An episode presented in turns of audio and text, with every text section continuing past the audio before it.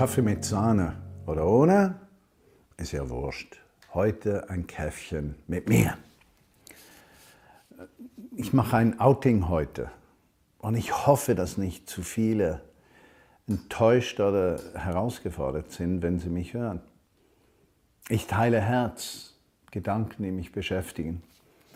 In den vergangenen 30, 40 Jahren haben wir so viel von Erweckung gesprochen in Europa einem geistlichen Aufbruch, Tausenden, die zum Glauben kommen, Millionen, die verändert werden. Und wir haben uns ausgerichtet an Menschen, die besondere Begabung hatten in diesem Bereich und wir träumen von Stadien, die gefüllt sind mit 50 und 100.000 Menschen, die zum Glauben kommen und, und haben so eine richtige Erweckungseuphorie entwickelt, die sich dann zwischendurch wieder abkühlt und dann wieder aufkommt.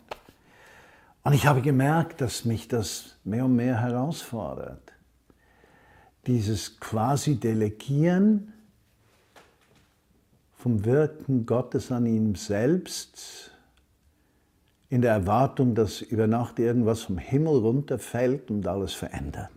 Nun, ich selbst habe Heimsuchung erlebt für viele, wäre das Erweckung 1994, als der Heilige Geist fiel und Tausende ermutigt wurden vom Wirken des Geistes und verändert wurden. Was aber ausgeblieben ist, dass, dass Hunderttausende oder Millionen zum Glauben gekommen sind. Deshalb mag ich das Wort Erweckung nicht mehr. Verzeiht mir.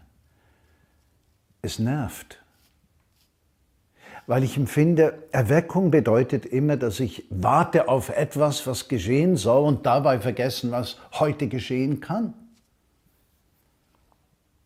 Durch mein Leben, durch meine Treue, mein einfaches Christsein, mein Teilen meines Glaubens, meines Versagens, meine Herausforderungen, meine Siege, meine Niederlagen, meine Freuden und meine Schwierigkeiten. Und ich merke mehr und mehr, wie ich als Mensch gesät bin in diese Gesellschaft hinein, um als Christ wahrgenommen zu werden. Und ich merke das besonders bei uns hier in Berlin, Köpenick, bei meinen Nachbarn. Da bin ich der Christ. Und ich bin ja meistens, wenn ich mit den Nachbarn zusammen bin, nicht mit Christen zusammen. Und dann kommt das Gespräch, was du, Martin, was glauben Christen eigentlich?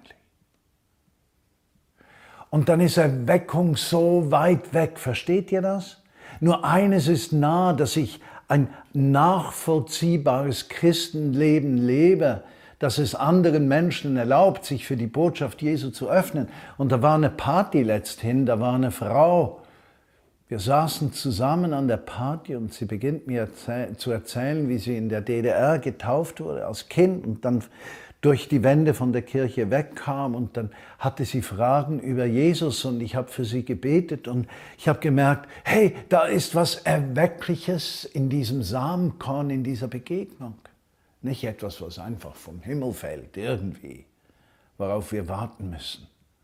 Übergeistlich, super charismatisch, sondern nachvollziehbar in der Beziehung zu Menschen.